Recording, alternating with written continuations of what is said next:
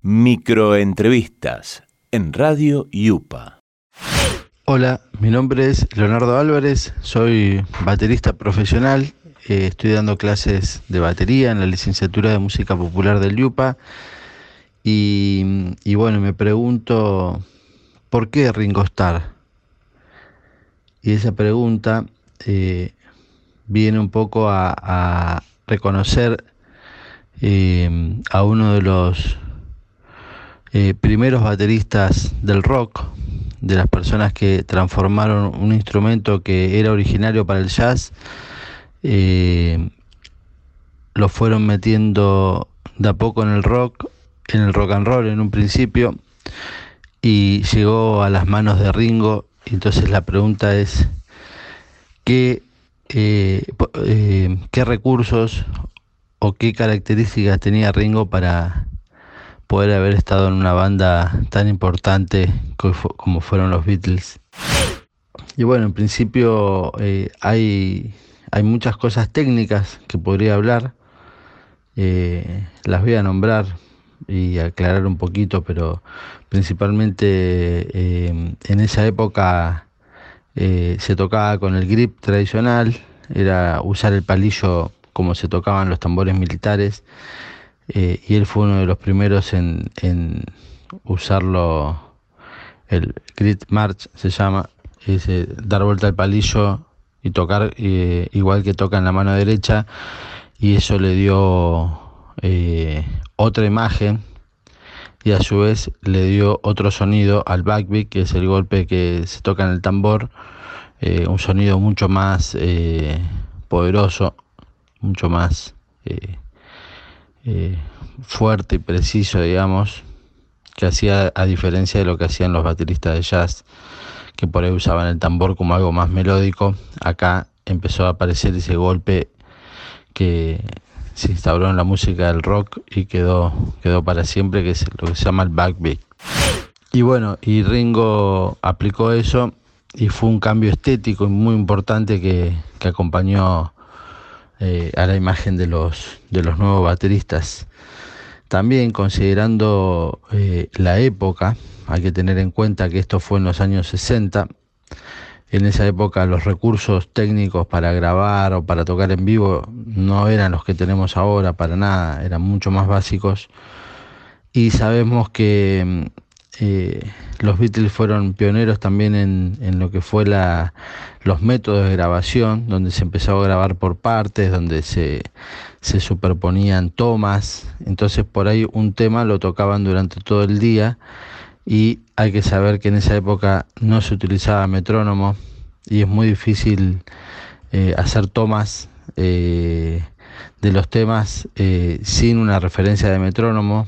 Así que eso es un aporte, digamos, muy valioso de Ringo, un recurso de él que tenía un tempo muy sólido, con un sonido muy parejo y realmente eh, hoy, hoy hacerlo, nosotros que nos acostumbramos a trabajar con metrónomo, eh, hacerlo sin metrónomo sería un trabajo muy, que nos puede llevar mucho tiempo. Él, lo tenía muy resuelto y es algo muy, muy valioso de él. Y después eh, una característica también que lo hace a su estilo, el eh, Ringo es eh, zurdo y sin embargo tocaba la batería como derecho. Entonces eso hacía que cuando él tuviera que hacer alguna variación o pensar algún ritmo, en realidad su cabeza estaba pensando completamente al revés de, de cualquiera de nosotros que por ahí somos derecho y tocamos como derecho, o hay zurdos que tocan con la batería como zurdo, que sería dar la vuelta completamente. En cambio, él, siendo zurdo, tocaba como derecho. Entonces, a la hora de hacer una variación o lo que fuera, su cabeza funcionaba completamente al revés de cualquiera de nosotros y eso se nota. Eh, y uno cuando quiere replicar algún feel o alguna variación de Ringo, se, encuentra con esas dificultades, digamos, que, que nos sacan de, de, nuestro sentido común y eso ha generado que, que lo que él toca sea algo súper original y para nosotros implica un esfuerzo importante eh, llevar adelante. También sabemos que, que Ringo ha cantado, en todos los discos de los Beatles canta una canción. Eso creo que, que también es una virtud. No todos los bateristas tienen la posibilidad de cantar.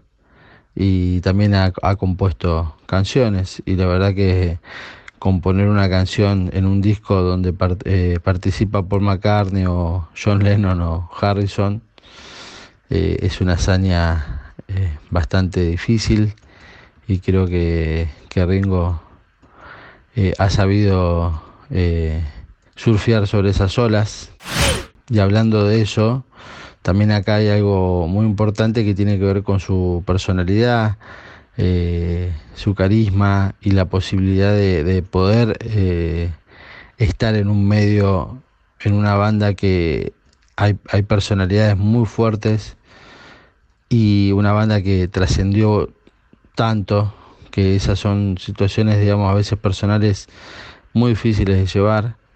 Eh, y creo que eso también hace muy, digamos, es muy importante para, para un músico, digamos, poder convivir con, con la presión que se siente tal vez estar en un estadio tocando eh, y tener adelante a John o a Paul o a George y poder tener la camiseta y, salir de esa situación y llevarla adelante creo que es algo muy, muy valioso y que habla muy bien de la personalidad de Ringo. Y bueno, y Ah, creo que es una persona súper creativa. Eh, ha trabajado siempre en cada canción aportando lo justo y necesario que esa canción requiere de una manera creativa y creo que eso hace, hace a un gran baterista, una persona que piensa el instrumento como parte de un todo, de una canción, eh, queriendo eh, resaltar eh, lo importante que es la melodía, que es el carácter de la canción y poder funcionar y, trabajar sobre eso. Creo que a, nivel criterio es súper valioso, o sea que no, no es una persona con carácter así egoísta que ha querido eh, que las canciones de repente se escucharan por sus solos de batería, sino al contrario, poder potenciar con su aporte el, el carácter de la canción. Así que eso es es súper valioso y hay que sacarse el sombrero que estamos frente a uno de los más grandes bateristas. Tenemos la suerte que todavía esté vivo, que todavía siga girando, y que siga grabando discos. Así que los invito a que lo escuchen, que le presten atención y disfruten de, de su música. Un saludo a todos. Adiós. Microentrevistas en Radio Yupa.